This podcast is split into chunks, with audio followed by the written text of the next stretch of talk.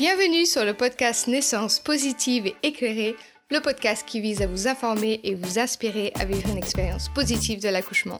Ici, on parle de vos choix, de la science, des outils pour surmonter l'intensité du travail, du déconditionnement et du compagnon de naissance, quel que soit votre projet et vos désirs. Je suis Laura Louise, votre hôte, ancienne ingénieure docteur en Formule 1. Je lâche tout et me forme à l'hypnobursing à Londres à la fin de ma première grossesse. Une évidence pour moi, je décide de me consacrer à aider les femmes à être informées et préparées pour cette transformation fabuleuse. J'espère qu'en repartant d'ici, vous aurez hâte de vivre cette expérience. L'accouchement impacte le reste de votre vie. Alors, êtes-vous prête à vous sentir forte, sereine, fière, confiante et responsable? Si vous aimez ce podcast, je vous invite à le noter sur votre plateforme d'écoute favorite. Enjoy! Bonjour à toutes et à tous, aujourd'hui c'est le 15e épisode du calendrier de la vente 2022 pour préparer une naissance positive. Le sujet du jour est les bénéfices du clampage tardif du cordon ombilical. Ce sujet dépasse un petit peu l'accouchement en lui-même et votre expérience de l'accouchement, mais je pense que c'est un sujet qui doit être abordé absolument, car il y a encore des pratiques qui ne sont pas du tout favorables aux nourrissons. La plupart euh, des accouchements se voient un clampage immédiat du cordon dès que le bébé est né on garde encore cette croyance que euh, le sang du bébé va euh, se retrouver dans le placenta et qu'il va perdre euh, son sang, alors que c'est faux, complètement faux, et c'est même plutôt le contraire. Alors, pourquoi est-ce que j'aborde ce sujet et pourquoi il faudrait attendre avant de couper, avant de clamper, avant de nouer le cordon? Donc, quand on clampe le cordon immédiatement après la naissance du bébé, on va priver le bébé de 30% de son sang. Le sang, il est constamment échangé entre le placenta et le bébé pour lui fournir de l'énergie, donc de la nourriture, pour lui fournir de l'oxygène et pour éliminer ses déchets. Lorsque le bébé naît, il y a encore du sang dans le placenta.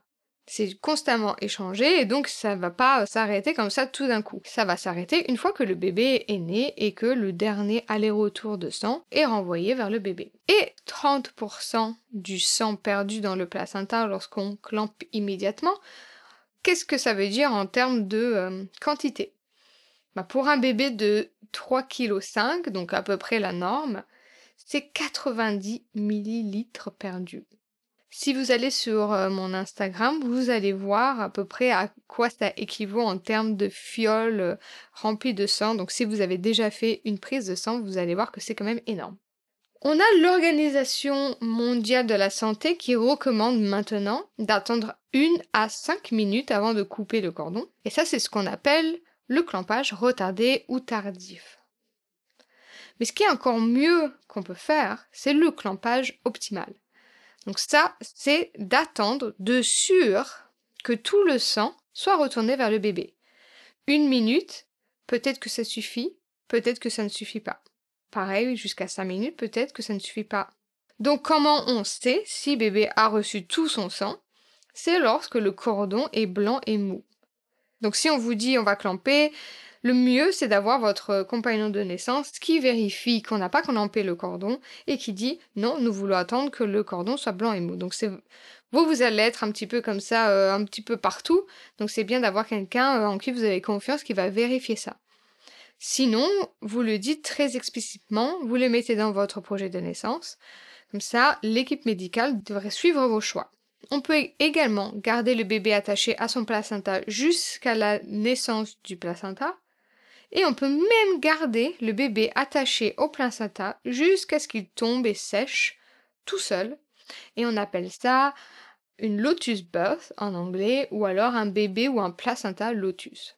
Donc ça, c'est peut-être au niveau logistique un petit peu compliqué, mais ce qu'il faut garder en tête, c'est voilà, on attend que le cordon soit blanc et mou si on veut le couper à la naissance du bébé. Donc maintenant, je vais vous donner quelques avantages de pourquoi est-ce qu'on veut garder le bébé accroché à son placenta le plus longtemps possible jusqu'à ce que le cordon soit blanc et mou. Le sang qui se retrouve dans le placenta et qui va revenir au bébé, il contient de l'oxygène. Donc si jamais votre bébé a un petit peu de mal à respirer ou n'a pas encore pris sa première respiration une fois sorti, ce n'est pas grave. ou si le cordon est autour de son cou, ce n'est pas grave parce qu'il reçoit toujours de l'oxygène de la part du placenta. On a également du fer, des globules rouges, des globules blancs et des cellules souches. Également, si on procède à un clampage tardif, on a une augmentation du volume sanguin, on a vu, ça fait 30% en plus euh, du sang qui se retrouve euh, vers le bébé. On a un taux d'hémoglobine qui est plus important, on a une meilleure pression artérielle, on a une augmentation de l'oxygénation cérébrale, du flux de globules rouges. On a aussi vu que ça augmentait la durée de l'allaitement, du volume des cellules souches et également une augmentation du système immunitaire. Et tout ça, ça va diminuer, réduire le risque d'hémorragie cérébrale, de sepsis tardif, de besoin de transfusion sanguine ou d'anémie. On a vu qu'après un an, les bébés qui avaient eu un clampage tardif ne souffraient pas d'anémie. Ça réduit également le besoin de ventilation mécanique et d'infection ombilicale. Donc, il n'y a pas de désavantage de laisser le bébé accroché jusqu'à ce qu'il ait reçu tout son sang, bien bien au contraire. Il y a beaucoup d'autres choses à dire sur le cordon et le placenta, donc je vous ferai un épisode un peu plus long. Là, on est vraiment sur les mini-épisodes du calendrier de l'Avent. Donc je vais m'arrêter là. Tout ce que vous avez à retenir, c'est mettez-le sur votre projet de naissance. Faites en sorte que les personnes qui vous accompagnent soient au courant de votre choix de garder le cordon accroché au placenta et à votre bébé également dire clamper, c'est pas juste couper, c'est même le clamper. On a tendance à clamper dès que le bébé sort, donc ça vous ne voulez pas, vous voulez attendre que le cordon ombilical soit blanc et mou, et que bébé ait récupéré les 30% de sang qui sont dans le placenta. Je pense qu'il est assez facile de se rendre compte que si jamais vous, on vous enlevez 30% de votre sang, vous serez sûrement pas dans une très bonne forme.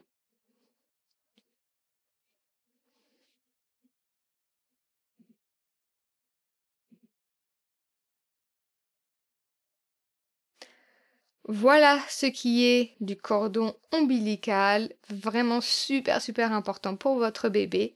Donc je vous laisse et je vous retrouve demain pour l'épisode sur le déclenchement. Je vais essayer de faire court parce que c'est vraiment un sujet qui me picote un peu. Donc je vais faire court et je vous ferai un épisode bien plus long en 2023. Je vous dis à demain et je vous souhaite une super belle journée. Bye bye